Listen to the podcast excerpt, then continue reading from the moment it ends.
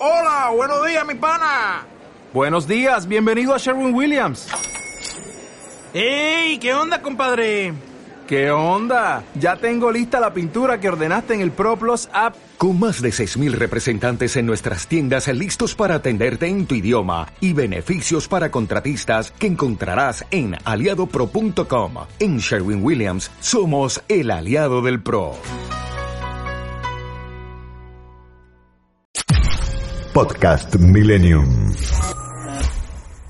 Así que vamos a invitarle aquí a BDR a la tarde de viernes a Gustavo Silvestre. Gustavo el gato Silvestre, ¿eh? periodista, todos conocen, C5N, Radio 10, con una larga trayectoria. Tiene un costado, que yo puedo decir, si me, me permiten, eh, quizás poco conocido, muy espiritual, ¿eh? con un compromiso social. Está aquí en BDR con nosotros para charlar abiertamente. Gustavo, ¿nos escuchás? Sí, Santi, ¿cómo te va? Buenas tardes, ¿Cómo, ¿cómo, andás? ¿Cómo estás? ¿Subimos un poquito, Moyano? Eh, bueno, estamos con Gisela. Gisela hoy está en La Plata Hola. y yo estoy aquí en los estudios de Milenio. Hola, ¿cómo estás? ¿Qué tal, Gisela? ¿Cómo estás? Bien, muy bien. Bueno, te tengo que preguntar antes de entrar en la cocina de la política, ¿cómo Sí. se te ocurrió hacer un programa de cocina? Sí. Sí, que no es de cocina, digamos.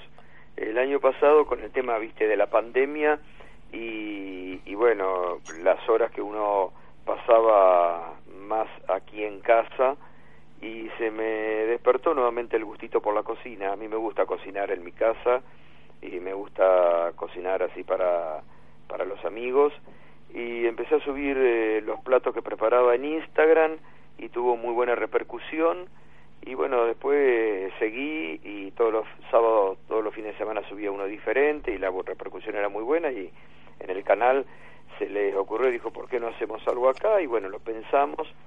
Se demoró un poco por el tema de la pandemia y después eh, bueno yo retomé en marzo eh, en el verano había dejado un poco y retomé en marzo y, y volvió a tener así mucha repercusión y en el canal dijeron no larguemos ya ahora y bueno largamos el sábado pasado va todos los sábados a las 20 y ya mañana tenemos el segundo programa y la verdad que estoy muy contento no porque la idea como yo les aclaro eh, a todos y a todas es que no es un programa de cocina sino que la idea es eh, que yo invite en algunos casos eh, gente por ahora de afuera de la política y alguien bueno la primera fue Tati Almeida porque es una amiga de hace muchos años a quien yo quiero ir y la idea también es que haya un espacio donde podamos conocer a una persona desde otro costado, desde otro lado de su personalidad,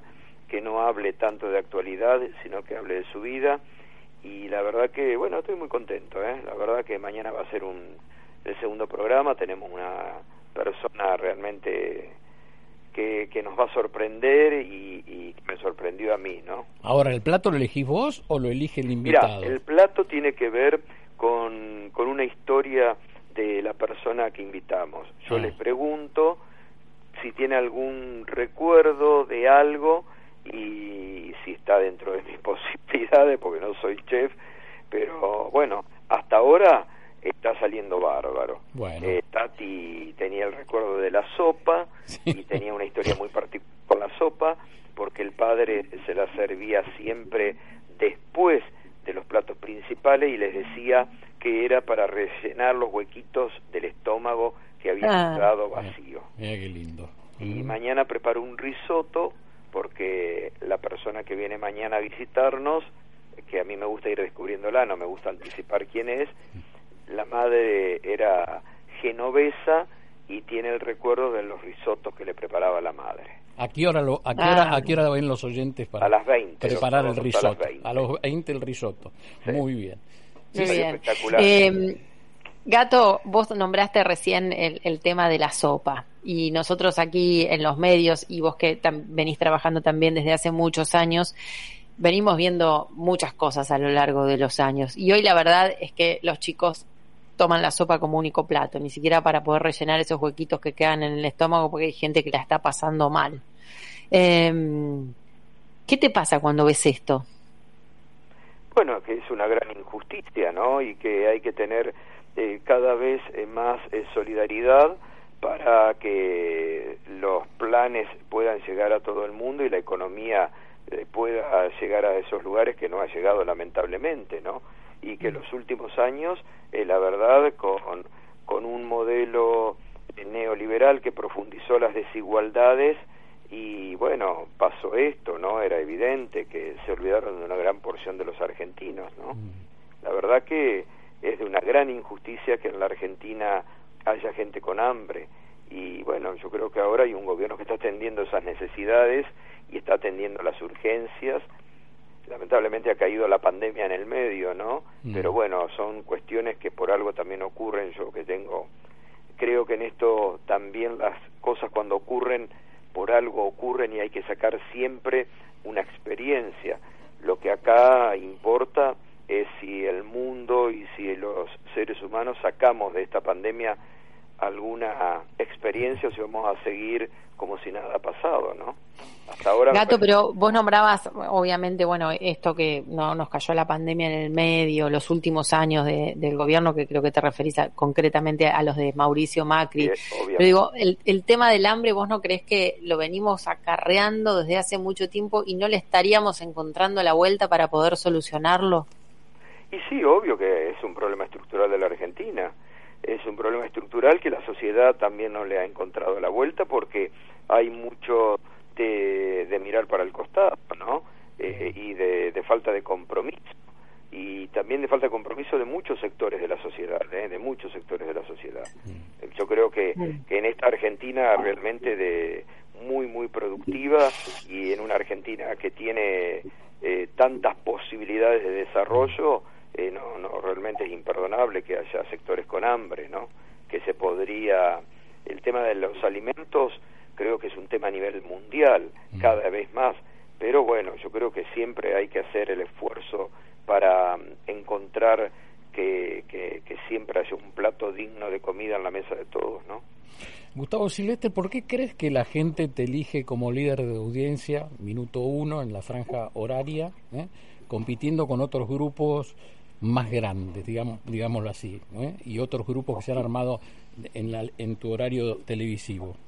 Porque yo creo, y, esto no, no es soberbia, Santiago, vos me conocés y vos me diste la posibilidad de empezar en, en un programa de radio de 6 a 9 cuando dirigías la red, que hoy está cumpliendo 12 años de, de vida, y yo le agradezco mucho a la gente que me dé la posibilidad de la continuidad. Yo creo que Mira, a mí eh, en esto no es soberbia, la realidad nunca me ha desmentido. Eh, yo siempre decía cuando trabajaba en Canal 13 a mis jefes, ¿no? Y esto me lo reconocían. Nunca tuvieron un llamado o, público, privado, de decir lo que dice el gato es mentira, lo que dice el gato es equivocado. Mm. Eh, podrán no gustarles mi forma, cómo hablo, si me como las S, si no me como las S, eh, si hablo más alto o no, pero que, que, que tengo mucha, mucha responsabilidad a la hora de enfrentar el micrófono y la cámara, para mí es, eso es fundamental. Y a mí me parece que en los últimos años, eh, donde el 97% del periodismo de la Argentina acompañó y en muchos casos se encubrió las acciones del gobierno de Macri, eh, se, alzaba una voz que primero fue minuto uno, que mm. tampoco muchos en el canal compartían mi postura, pero que después fue compartida prácticamente por todo el canal, a mm. punto tal que, que ese lema que hoy tiene C5N, que es la realidad, era eh, mi frase de cierre de cada noche en minuto uno, ¿no? Doy fe. Y, y, yo, la verdad, eh, no creo no desilusionar cuando empezamos, que nadie hablaba en el 2016, que nadie cuestionaba lo que empezaba a hacer con comercio cerrado y nosotros hacíamos las tribunas del pueblo y recibíamos a todos los que empezaban a, estar mal y pymes quebradas y, y fábricas que se cerraban y bueno y después con el caso Santiago Maldonado que todos los días creo que éramos los únicos en que este en que clarificábamos y desmontábamos las operaciones que el gobierno armaba en conjunto con otros con otros eh, medios, ¿no? Mm. Eh, yo creo que acá hay algo imperdonable para el periodismo, para un sector del periodismo de la Argentina, que por un lado el periodismo de guerra, Mm. que fue eh, a partir del año 2008-2009 que se instaló, y por otra parte las fake news y las mentiras que se han hecho, que se han hecho costumbre en un sector del periodismo argentino. Creo que es imperdonable eso. Gustavo, eh, hay una línea muy sutil entre los medios que operan por intereses políticos, como decís, y los medios que hacen periodismo militante. ¿Cómo trabajás para argumentar, como nos decías antes, y defender posiciones políticas, ¿no? Y, y te voy a unir con otra pregunta, es, ¿la grieta es más negocio para los políticos o para los periodistas? Y empiezo por la última. Me parece que es un negocio para ambos, ¿no? Mm. Mm, A mí me parece que la grieta me parece que se empezó a forjar con el periodismo de guerra en la Argentina, ¿no? Lo, pro- lo reconoció el propio eh, Julio Blanc, ¿no? Porque después dicen, no, eso, no, no. El propio verdad. Julio Blanc eh, está grabado, por suerte, y, y lo reconoció, que había sido un error garrafal que ellos cometieron, ¿no? Y después, eh, la verdad que yo creo que uno puede defender no un gobierno, sino una idea, ¿no? Que tenés en una idea de... Porque yo la verdad que conocí eh, a, a Raúl Alfonsín y que, que viví todo su gobierno también como periodista desde el 83, que gracias a Dios eh, estoy en esta profesión aquí en la ciudad de Buenos Aires, y, y después muchas de las cosas que Néstor Kirchner aplicó eran también muchas de las cosas que Raúl Alfonsín podría haber aplicado o que después Cristina o hoy el presidente Fernández que muchas veces se identifica y algunos sectores del peronismo no les gusta con Alfonsín, ¿no? Yo creo que uno tiene que una idea de país en la cabeza, una unas ganas de tener un país y en esto hay que ver qué presidentes la han acompañado ese proyecto de país, ¿no? Eh, a mí no, no me interesa defender eh, a determinadas personas, no, tampoco me gusta mucho el seguir. Para mí esto fue fantástico lo último de Alfonsín, esos últimos dos mensajes que dejó, ¿no? Sí. Y sobre todo el último, el de Luna Park, cuando grabando, porque ya su salud le y pedía estar presente en un acto con los jóvenes en el en el Luna Park, dijo eh, tienen que seguir ideas, no personas, ¿no? Entonces a mí me parece que eso es lo que tiene que recuperar la Argentina, el debate de ideas. Hoy hay ausencia de debate de ideas en la Argentina. Hoy es muy mediocre el debate político en la Argentina. Hoy es muy mediocre el nivel medio de la dirigencia en general, de todo, de todos los sectores, pero de la política más.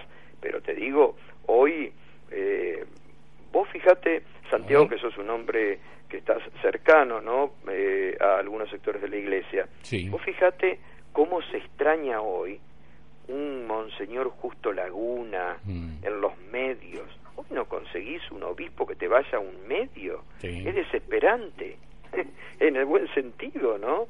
Yo me acuerdo de, eh, de, de programas que uno podía hacer con eh, Monseñor Justo Laguna, Con con, Casareto, Jorge sí. Casareto, Sí, sí, sí. eh, con el obispo Mejía, que después, bueno, estaba... ¿Y por qué no, crees, Gato, que no van hoy? porque ¿Porque no, van los llevan, no los invitan o porque no van No, ellos? porque primero porque no es porque no sé por qué motivo eh, y esto es una crítica que yo sé, me consta que hasta el Papa le ha hecho al episcopado argentino, ¿no? Yo también, Se ha ¿eh? escondido mucho. Yo también, Gustavo, se los he dicho. Y bueno, y, y lugares tienen, porque mira, eh, esto es otra postura, pero que yo por la fe que defiendo, cuando el macrismo le hacía esas campañas imperdonables Mm. que le hizo de desprestigio al Papa Francisco y, y que después, eh, eh, en muchas ocasiones, eh, yo tomaba, pero por el, porque lo conozco y por porque soy un hombre de fe y, y eh, yo tomaba la postura de defender públicamente a- al Papa, pero después había obispos que se callaban la boca, ¿no? Mm. Realmente no sé, no entiendo, no entiendo. Eh. Lugares tienen y, y pueden tener, pero no entiendo si es por Lo que pasa es que, mira, en ese caso, Gato, con, con el tema del Papa puntualmente, lo corro a Santiago de esto porque lo que digo lo voy a decir yo, porque me, me, cons- me consta, porque participé de, de- de algunas reuniones de trabajo, de otro trabajo, en el que escuché estas palabras. Ahí, viste que hubo como, como una como una vuelta, hubo como un rulo con el tema del Papa, porque ni bien salió elegido el Papa, el, el primero que no, los primeros que no quisieron al Papa fueron el sector del kirchnerismo. Sí, pero hay En hubo esas- un cambio. Ahí hubo un cambio y me acuerdo que en ese momento, eh, porque ahí tenían un recuerdo eh, mal equivocado. Vos sabés que yo hice un libro, ¿no? Eh, que hice Mm. dos libros, pero en el, en el primer libro que yo escribí, en Intrigas, Alianzas y Traiciones, hablo de este tema que vos muy bien enfocás. Porque sabés que ahí hubo una eh, una mala idea, y vos fíjate cómo después cambió el concepto, le- quien entonces era presidenta, Cristina Kirchner, Sí. a punto tal que después tuvieron reuniones y tenían una Sí. relación, eh, no te diría cercana, pero mucho de mucho respeto, ¿no? Porque alguien me lo explicó muy claramente. Cuando Néstor Kirchner era presidente y Jorge Bergoglio era el cardenal primado de la Argentina, bueno, todos sabemos que eh, en ese momento, eh, desde la curia, Jorge Bergoglio tenía una activa también participación, sin hablar política, y en ese momento tuvo algunas definiciones que él, eh, sin, sin emitir opiniones públicas, pero eh, hacía algunos movimientos. Y, lo- y- los Tedeum eran duros. Bueno, claro, ¿No? Sí. las homilías eran duras, acordate las homilías en San Cayetano. Exactamente. Sí, sí, sí, por Y supuesto. bueno, y alguien me lo dijo muy bien. Lo que pasa es que son como dos gallos de riña disputando un espacio político. Y esto eran lo que eran Néstor Kirchner y Jorge Bergoglio en su momento. Después, te digo, cuando Bergoglio es elegido papa, él cambia esa concepción, porque muchos creyeron cuando hacían esa, eh, eh, esa oposición contra el gobierno de la expresidenta tenaz, incluso en algún momento hasta desestabilizadora, muchos se equivocaron y creyeron que habían elegido al principal opositor a ese gobierno en el Vaticano. Mm. Y se equivocaron porque Papa, muchos de los que lo iban a visitar, le dijeron, señores, hay que respetar la democracia en la Argentina, tienen Mm. que respetar el término democrático y tienen que acompañar a la presidenta que ha sido elegida por el pueblo hasta el final. A varios se los dijo, ¿eh? Gustavo, Claro, lo que pasa es que en, en ese caso, Gustavo, eh, es- es- está buenísimo que nos expliques esto porque aparte eh, siento que lo, lo conoces no solo desde el lado del periodismo, sino co- com- como conoces del lado de la iglesia también este, y de la política, me- parece que, que es súper Mira, válido yo, tuve- escuchar. yo te voy a decir algo, discúlpame, Cisela, Sí. pero cuando eh, cuando Bergoglio era cardenal, ¿te acordás, Santiago? Vos te debes acordar que todo, que eh, para fin de año invitaba Sí, a un agasajo como invitan a otro al periodismo. Sí. Y él iba, estaba presente, Mm. hablaba de cosas, no sé, espirituales. Cuando le preguntabas algo de actualidad, se sonreía, se callaba la boca y Claro. terminaba todo ahí, Sí. ¿eh? Claro. Nunca emitía. Bueno, No, lo que- lo que te quería decir era que con esta anécdota. Teníamos, yo tenía siempre una relación de mucho respeto con él. Le pedía notas, por supuesto, nunca respondía, te respondía muy amablemente los mails, Sí, gracias, pero no sé, usted sabe que no hablo, plum, plum. El año Claro. pasado me, me llevé un sorpresón porque vi a eh, una tercera persona, un sacerdote que está muy cercano a él, me llama un día, estaba él en el Vaticano y me dice, el Papa te invita para el 7 de enero a que vengas a visitarlo aquí al Vaticano. Y estuve el año pasado, eh, antes de que se desatara la pandemia, en la misa privada y después charlando con él unos minutos que me... Y bueno, la verdad que me llegó un sorpresón. Y este es eh, la- las actitudes que tiene, que tiene el Papa, ¿no? Hablando de liderazgos, antes nos decías que falta de líderes, que falta de ideas. Escribiste, uno de tus libros es sobre presidentes de la democracia. Que Sí. ¿Qué rescatás de cada uno de ellos, de los presidentes de la democracia que pasaron?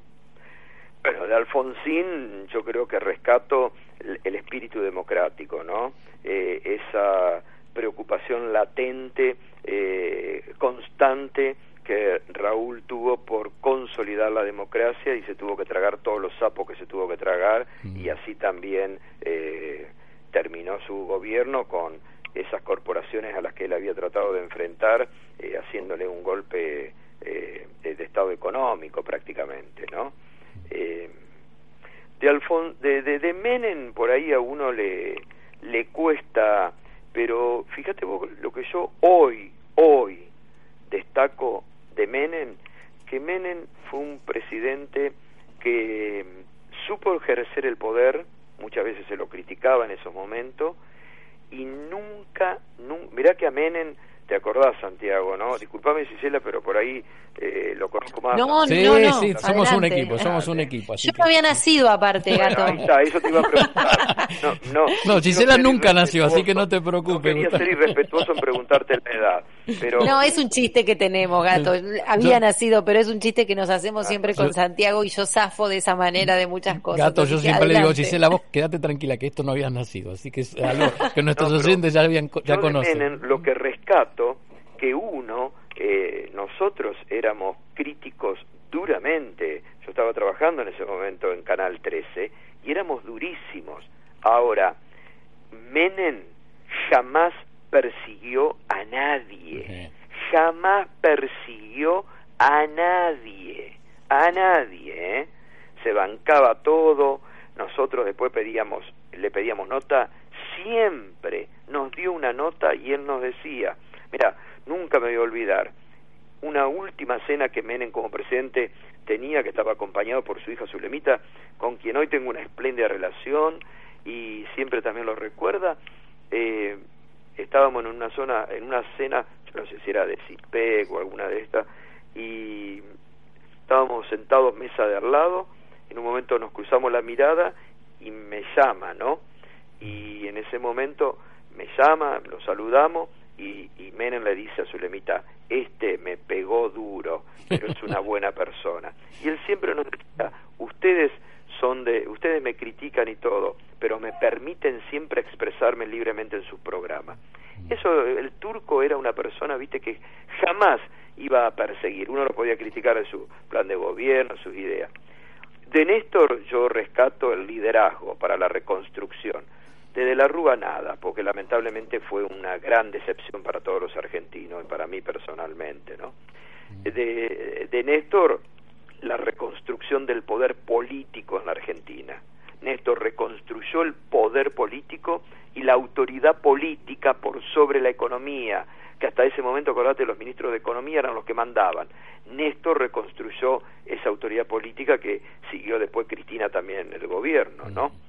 Eh, y de Macri fue otra gran decepción, fue otra gran decepción. Yo pensé que Macri iba a hacer otra cosa en el gobierno, se dedicó a perseguir, fue un tipo vengativo de que de cual nunca me imaginé que podía tener tan nivel de venganza interior y, y fue otra gran decepción para todos los argentinos, ¿no? Mm. Y bueno, yo de Alberto Fernández está en marcha, pero yo eh, rescato eh, primero que es una persona sumamente conciliadora, que busca permanentemente conciliar y, y creo que le justamente la oposición no ha rescatado esto, que lo- los que piden diálogo son los que eh, le, le- le pegan cachetadas todo el tiempo, ¿no? Gustavo, ¿y qué le, No lo- criti- ah. qué le criticarías No, al gobierno?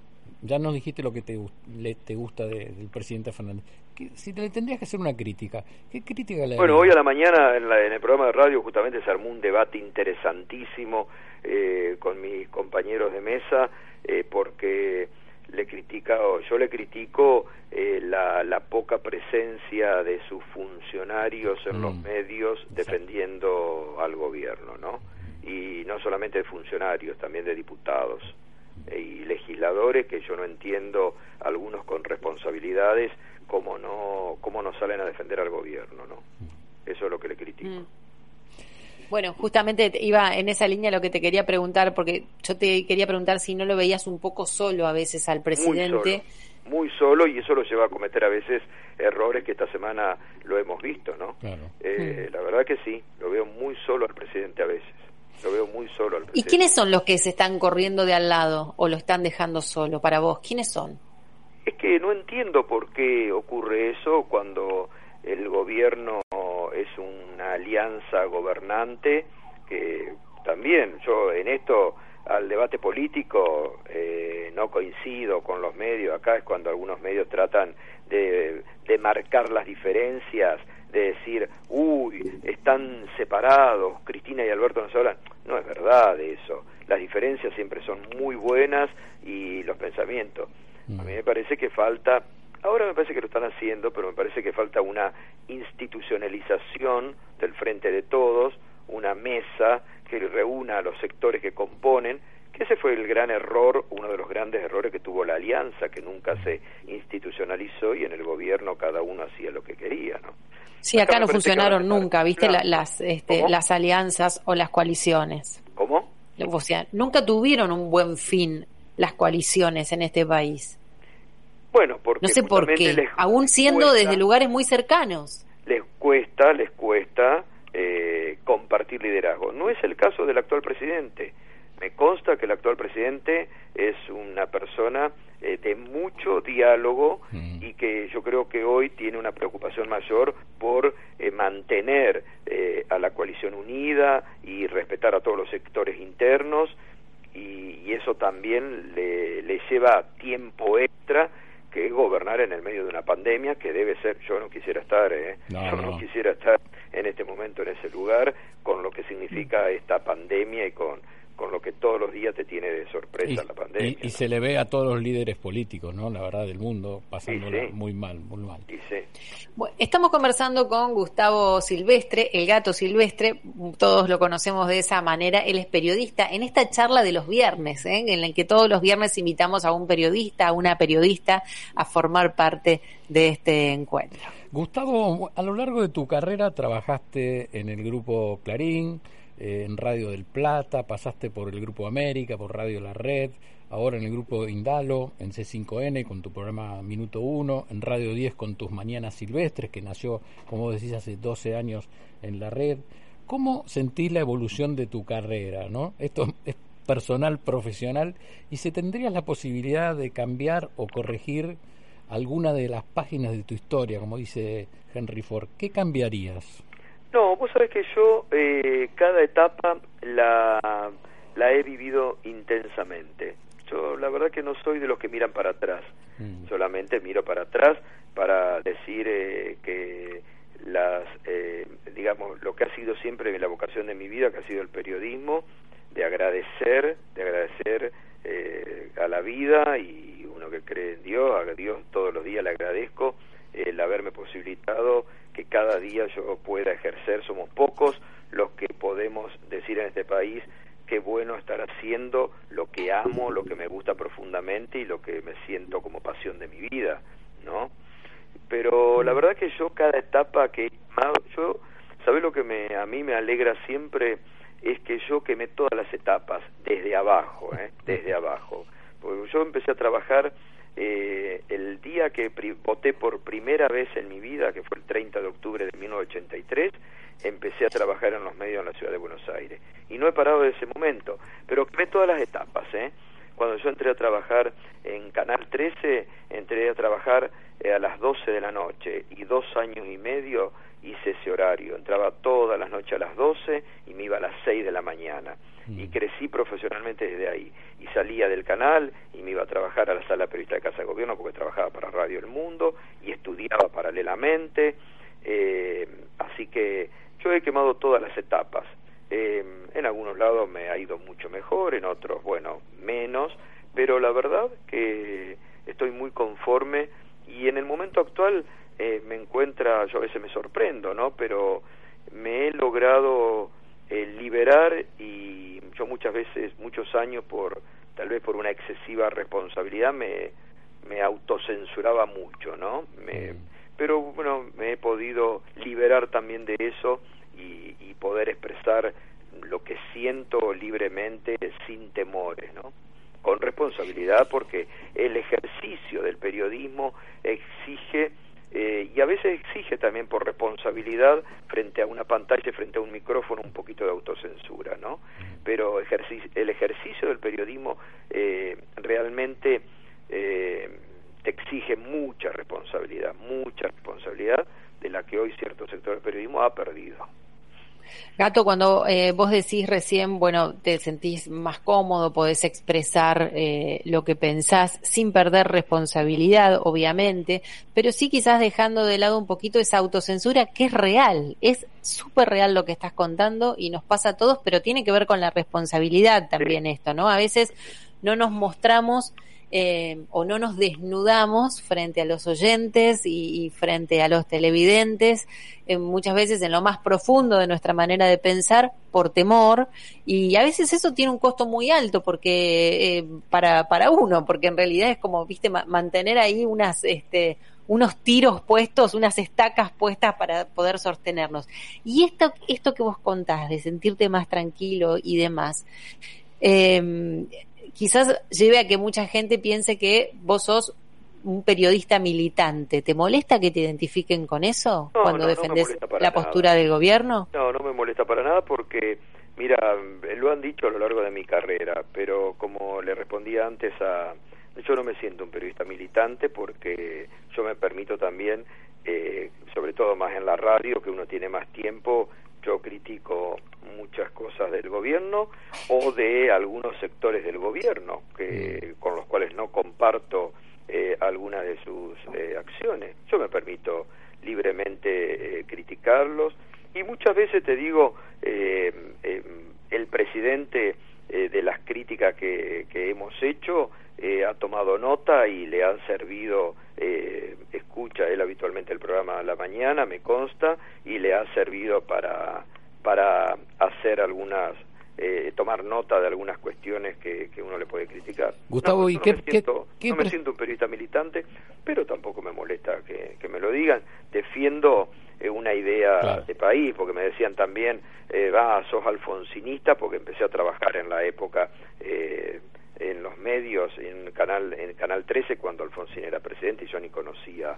eh, ni lo conocía en ese momento a Raúl Alfonsín, y me decían, ah, sos de la coordinadora, sos alfonsinista, viste que siempre te etiquetan, pero bueno, la verdad que mi carrera habla eh, por sí sola, ¿no? Gracias a Dios eh, yo he podido mantenerme y, y, y tener el acompañamiento de la audiencia, que es lo que a uno más le satisface también, ¿no? Bueno, y de esa audiencia, a ver, te voy a hacer una pregunta ¿Qué medio de comunicación elegís? ¿La radio o la TV? La radio, ¿Mm? la radio.